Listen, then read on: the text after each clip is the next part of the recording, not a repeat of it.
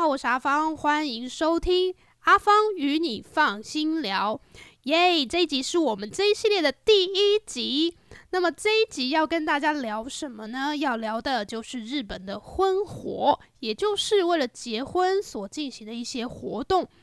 婚活里面呢，包含相亲啊，使用交友软体呀，或者是去使用。婚姻介绍所这个的服务，又或者是参加联谊等等，这在之后呢都会跟大家聊。同时呢，在最后我们也会有一个抽奖活动。诶，简单来说呢，在二月二十八号以前，各位如果呢透过底下链接去下载这个交友软体，然后回来跟阿芳分享你的心得的话呢，我们就会抽。几位幸运得主会得到阿峰从日本带回来的小礼物哦！诶，现在从日本带回来小礼物真的真的真的非常难得，因为现在疫情之下大家都出不去，有没有？眼看着我我我这边的日本的东西啊，我的存货越来越少诶。好，所以呢，不要错过这机会喽！那记得要听到最后。那如果呢，各位还没有订阅我们频道，记得要按下订阅。OK，那这一次我除了要跟大家分享日本的婚活以外呢，还要跟大家分享我个人实际下载 Pairs 派爱组这一个从日本来的交友软体，实际下载、注册、使用的一些嗯使用分享吧。好，就像我们标题上面写的。真的是大家要小心，小心什么呢？小心很多东西，例如说像我就不小心，不小心就是按了不该按的赞，反正对方也蛮按赞按回来，所以没关系啊。而且呢，阿芳这次还特地呢先收集了一些大家对于日本的婚活呢有什么样的疑问，所以之后我们也会有一个 Q&A。我们之后也考虑啊，邀请我们的烟酒来跟我们聊一下，或者是我们要一些特别来宾来跟我们聊聊。如果对这个计划表达赞同的朋友，请在下面留言哦。OK，其实这边真的很想要 call out 啦，因为我自己一个人聊这个话题觉得不够嗨。那为什么阿芳我突然会想要做这一集节目呢？其实是因为当疫情发生，旅游业的所有人都被按下了暂停键。那在这个一年间的空白之中，其实呃，对阿芳来说，我是沉淀下来了啊。我除了去学很多我过去没有机会学的东西，然后哦，也体验了一些过去没有体验到的事情啊。例如说，像录 Podcast，像录 YouTube 影片，这些都是以前怎么想都想不到的事情。好，或者像最近开始，我也开始玩 Clubhouse 了耶。交友软体对我来说真的是一个非常新的一个尝试啦，所以我很开心的去尝试，然后也很希望能够把这个东西呢分享给大家。然后我觉得大家真的可以勇敢的迈开第一步去试试看，真的蛮有趣的。好，日本婚活就是说为了结婚所做的活动，最古早的那跟我们台湾没有什么两样，就是相亲嘛。那相亲呢？就你在日剧上也会看得到，就是那种拿照片来，然后给你看，说，哎，这个人不错啊，什么在大公司上班啊，年薪多少啊，然后家里有几个兄弟姐妹啊，怎么怎么怎么怎么怎样之类的。然后讲完之后呢，可能是就是正经八百的去到某大饭店，然后大家都正襟危坐在那里啊，然后父母在那边呵呵呵呵，傻呵呵的那种就是傻笑，然后年轻人也尴尬那样子。好，所以说透过相亲结婚的人，好，嗯，现在真的是越来越少了。所以呢，现在年轻人还会靠什么呢？例如说靠联谊。我在日本时候的一个好朋友呢，他前阵子结婚。那结婚之后，我问他说：“你觉得婚前跟婚后对你来说改变最大的是什么？”他的回答很好玩，他说：“我就再也不用去参加联谊了。”好，因为去参加联谊的时候啊，也许你都没有遇到觉得非常棒的对象。然后呢，去联谊联谊的时候就是吃吃喝喝，然后喝酒嘛，啊，酒又喝不多。那如果说料理好吃的话就算了，如果东西也不好吃的话，就觉得哦，浪费生命，浪费钱。所以他跟我说，他结婚之后，他觉得最大差别就是他再也不用去联谊了，然后他觉得很开心，这样子很有趣。好，然后呢，这这种联谊啊，通常是男方会出的比较多，然后女方会出比较少。那再来呢，就是比较刻意一点的了，要花大钱的是什么呢？就是婚姻介绍所，也就是我们说的什么，就是以前我们说的婚友社。我的室友呢，就在前几天，他告诉我他结婚了。那结婚对象呢，是之前他透过这个婚姻介绍所帮他介绍的男士。嗯，然后而且他那他当时还非常推推荐我去参加，他说就是很有效率。怎么说呢？你一开始啊，就是要接受他们服务的时候，要做一些问卷。每一家其实有有时候他们都会有一些他们独特开发的。你可以可以了解你这个人的性格啊，或是你比较喜欢什么样的东西啊。那透过这个问卷之后呢，他去帮你媒合适合你的人，然后而且符合你开出来条件的人。然后你可以设定什么身高啊之类的啊，收入啊、职业什么的。那如果你开得出条件，他当然就是更好帮你找。然后到时候媒合的时候呢，就是在一天以内找这些符合你条件的对象，通通都来这边跟你见面。所以非常快呢，他就是马上就找到了他觉得很不错这个人，跟他稳定交往，然后前几天结婚了，真是太恭喜他了。好啦，那为什么我到现在还没有没有没有什么好消息可以传出来？就是因为。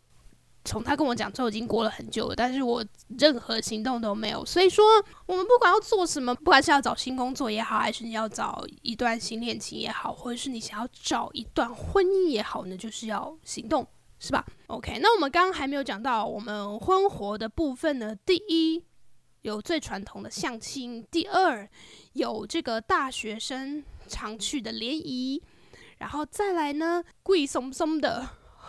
婚姻介绍所，那第四种方法是什么呢？那就是交友软体。交友软体，那日本的交友软体非常多的分成呢，它哪一些软体它的重点是在婚活，哪些软体它重点呢是在恋活？恋活什么？就是为了找到恋人所进行的活动。恋活的人当然就是说，他不见得是以结婚为前提来交往，但他就是希望要找男女朋友。好，那有的是单纯的想要交朋友。等一下，阿芳要介绍的这个 Pairs 派爱族呢，它其实在日本的交友软体里面，它算是所谓比较偏向恋活的。也就是说，里面大概有百分之五十左右的人，他是希望可以找到男女朋友的。然后大概百分之二十五的人，他是希望找到结婚对象的。但是不管如何，我觉得它的比例都蛮高的。那如果说你想要就是认真的，好觉得嗯，像阿芳一样年纪到了，然后你觉得需要找一个人来稳定交往，然后甚至是你需要找个结婚对象的话，我觉得这个软体是还蛮适合的。好，派爱组呢，它有网页版。也有 A P P，那我那时候是下载 A P P 来用，呃，我是用手机注册的，那也可以选择用 email 或是用 Facebook 注册都可以。注册之后呢，他就会问一些个人资料啊，然后请你上传照片啊。那上传照片这个时候，请大家注意一下，不要再用那些什么实物的照片啊，或是那种。你是很远啊，只看到侧面啊，只看个小头之类，我觉得这种就是没诚意。然后你上传完了这些个人资料之后呢，你就可以开始使用了。这时候呢，系统会给你倒数三十分钟。诶，要干嘛呢？就是你如果在三十分钟以内呢，对十五个人按赞的话呢，他会再送你二十个赞。在呃派爱组里面。在整个系统里面啊，你会有两两种在里面通用的货币。好了，就这么说，它有所谓的点数，然后有所谓的呃按赞数，就是你可以对别人按赞的数量。那一开始呢，你会收到，你会有三十个赞，你可以对三十个人按赞。然后如果呢你在三十分钟以内对十五个人按赞的话，就送你二十个赞。还还有呢，你每天登录的话，它也都会送你赞。然后点数的话是什么呢？点数就是你一开始也有一些基本点数。那如果你编辑了你的个人资料，或是你有上传你的照片的话呢，都会再送你三点。所以我现在呢有十九点。那这个点数可以用来干嘛？第一个就是当你手上的赞已经不够了。你还想要对人家按赞的时候呢，你可以用点数来换赞，还可以干嘛呢？就是有一个很好用的功能是，你可以花九点去换，提升你个人的关注度。提升关注度之后，在六十分钟以内会优先被看到，然后二十四小时以内可以免费按赞给看过你个人资料的访客。如果你点数用完怎么办呢？就是花钱去买。注册完了之后，你就可以开始去找对方的资料来看，然后看有没有你喜欢，你可以对他按赞。但是在那之前，我觉得大家需要多更新一下你的兴趣啊，然后个人资料要写完整。那他的个人资料大部分都是需要经过审查的，所以这部分也蛮安全。然后你的个人资料部分呢，有身高、体型、职业。出生地啊、学历啊、月薪啊、休假语你讲的语言呐、你在家中的排行的星座、血型，有没有结过婚啊？有没有小孩？然后你结婚意愿如何啊？是否想要小孩啊？你对于家事是怎么样啊？但这部分我有点意见哦，因为它有个选项叫做有空就做。最好是啊，就是如果是选这一项的话，我觉得应该大家都会说没空。好，所以如果我看到对方是对于家事带小孩是积极的话，这个人马上加分加分。好，然后呢，他还会问你说，初次约约会的费用是呃男方出啊，还是男方多付一点啊，还是各付各的啊？你可以选你自己个性，是平易近人啊，认真啊，诚实啊。那你现在是跟家人同住还是一个人住等等的？有没有抽烟？有没有喝酒？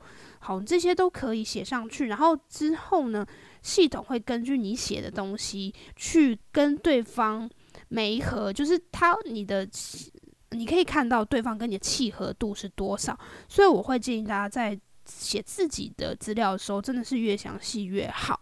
那派爱族跟日本的其他交友软体比起来呢？它有一个很大的优势，就是它会着重在每个人的兴趣。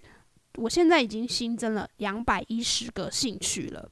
那这兴趣里面有包括说，比如说我喜欢日本的一个电影导演叫做市之愈合，或者是呢我喜欢阿布宽，然后我喜欢陈绮贞，我喜欢吉他，我喜欢萨克斯风，我喜欢舞台剧，呃，我喜欢日本，喜欢日本旅行，然后我喜欢神社。然后在看这个人的资料的时候，你就可以看他跟你的契合度是多少。然后你可以看到对方的照片，然后他被按了几个赞，然后他的年龄认证是不是已经完成了？然后看到他的自我介绍，他有什么兴趣啊？还有一些就是你填的那些基本资料。对，然后如果看完之后你觉得喜欢，觉得这个人不错，好，你就可以按一个赞喽。那如果呢，你你按了对方赞，然后对方看了你的资料，觉得也对你有意思，他就会按一个谢谢。这个谢谢呢是不需要钱的，不不用花点数，也不用花到你的赞，就按谢谢之后呢，你们两个人就有配对成功了。那配对成功之后呢，你们就可以开始聊天了。然后啊，如果想要增加配对成功的几率的话呢，有一个秘诀就是右上角呢有一个脚印，脚印这个是访客，好像阿芳最近这几天刚登录不久。好，有九百零五个人造访，那我可以看看，那造访人就是他有来看过我个人资料，也就是他可能对我有兴趣。那我从这里面找个人对他按赞的话呢，也许就是我们配对成功的几率会比较高一点。OK，那这边呢也很期待大家跟我们分享你们在这上面的一些心得。好玩的，或是有什么新功能，阿芳还没有发现的。好像我一开始用的时候啊，好，因为它有一个这个每日精选，那每日精选的话，它跳出来，这时候你如果左滑就是跳过，往右滑的话就是按赞。可是我那时候真的不知道，所以因为他有好几张照片，然后我想说我想要滑过去看一下别张照片，然后就不小心按到赞了。然后我就这样糊里糊涂的按了几个人的赞，后来才发现。好，但是嗯，好险他也没有按赞回来，所以就也没什么好尴尬，就是。好，那欢迎大家跟我们分享哈，你呃使用交友软体的趣事。好，然后我们很呃鼓励大家呢，你可以从我们影片描述栏，还有我们的置顶留言上面呢，会有呃派来组的下载链接，那你可以点进去注册之后呢，回来给我们写一下你有什么感想。好，你觉得如何？好，在三月一号，我们会抽出三位幸运得主来送阿芳从日本带回来的小礼物。好，那接下来呢，我们来看看大家问了什么问题。就有些人会就会想问啊，比如说，呃，日本的婚姻介绍所是不是会先跳过薪水啊、长相啊？好，然后加入会员要多少钱？好，基本上呢，你既然选择了婚姻介绍所，你要付他很多钱。当然，薪水啊，你有什么希望的外貌条件，这些条件都是可以开的，然后他会帮你去找。至于加入会员要多少费用呢？不同的婚姻介绍所，它有不同的开价。基本上，如果是很大很大的呃介绍所，然后它可能在呃日本全国各地呀都有分店的那一种呢，就会比较贵。大概呃入会费大概在十万日币左右，大概是两万八台币左右哦。嗯，换成美金的话，就是大概是一千美金月费。好，还要有月费的哦。那一个月呢，大概会在呃一万四左右，然后就大概是一百四十块美金左右啊。然后接着还有哦，另外的咨询的话，可能还要付另外的费用。那基本上有一个报道是说啦，平均你一年大概如果加入婚姻介绍所，一年大概要花十五万左右。好，那有些呃婚姻介绍所，它的入会费比较便宜，大概三万日币，好，就是三百美金。然后呢，这个月费好可能是一万日币。然后你另外还有就是，如果他帮你安排跟适合对象见面的话，你还要另外付费。那或者是有的呢，除了入会费、活动费、月费，还有什么情报费啊、成婚费。登记费，而这里面成婚费非常有意思哦。这所谓的成婚跟结婚是不一样的哦。就是说呢，当你在经由婚姻介绍所帮你介绍，然后媒合，哦，最后你决定要跟这个人展开呃非常正式的交往，很认真，然后你就是要退出了。然后这种情况叫做成婚，但是成婚的人是不是最后一定会跟他的对象走到最后一步，走到结婚？那也有不一定。那这种感觉，这个成婚费其实有点像你帮我介绍，然后最后最后我成功找到对象之后，我包个红包给你，所以那些费用呢都要好看清楚。这个婚姻介绍所好处就是你会比较容易真的是遇到真心想结婚的人，然后而且呢身份认证啊、他的收入啊、家族成员这些都是查证过的，然后而且还有专业人士的帮助，所以贵是贵，我们说一分钱一分货嘛，是不是？好哦。然后呢，还有人问到说相亲活动啊，比如说联谊啊，好，那这些活动的下一步是什么？如果我遇到不喜欢的人怎么办？好，这个活动完下一步就是各自带开啊，然后不喜欢怎么办？不喜欢就是谢谢再，谢谢不联络，不是谢谢再联络，就是哎谢谢不联络。诶，有日本有一家非常大的婚婚姻介绍所呢，他在台湾也有办结婚的联谊活动啊，好叫做可以上去找一下，叫做 Party Party，然后他会办各式各样的 Party，你如果是符合这个主题的人，你就可以报名参加，然后。男性要付的费用是比女性还要高的，所以这就是日本来的派爱组，他也是，就是女生是不需要付会费的。那男生的话，你他也可以免费加入，可是呢，功能受到很多限制。那所以基本上男生付费，然后女生免费。好，那这个 party party 呢，还是男生付比较多钱，然后女生呢是付比较少钱这样子。好像这个 party party 就是这样，然后他是透过他们的。系统就是你可以上网去对对方按赞，然后如果有配对成功，那么就继续；那如果没有的话，啊，没有没有的话就就没有了。所以不喜欢怎么办？嗯，好可爱的问题哦。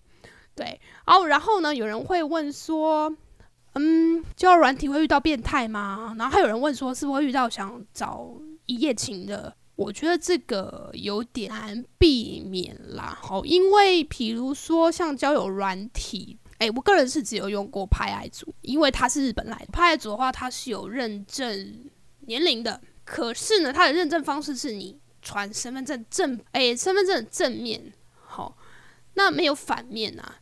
所以你第一个你不没有办法确定他婚姻关系，然后你也没有办法知道他有没有什么纠缠不清的前任之类的。然后你或那那你你也看不出来他是不是人渣，所以你会不会遇到想找夜情的，或是你会不会遇到变态，这真的就很难说。所以呢，基本上，嗯，那些马上想见面的啦，见面之后找你一起拍照的啦，然后跟你要名片的啦，问你本名的啦，然后都根本都还没谈，然后就跟你要一些个人资料的啦。问你本名的啦之类的哈，这些东西就是这呃这种状况就是要小心。然后有人问说第一次见面要注意什么？其实第第一次见面要注意的东西就是跟刚刚一样，就是要小心不要透露太多。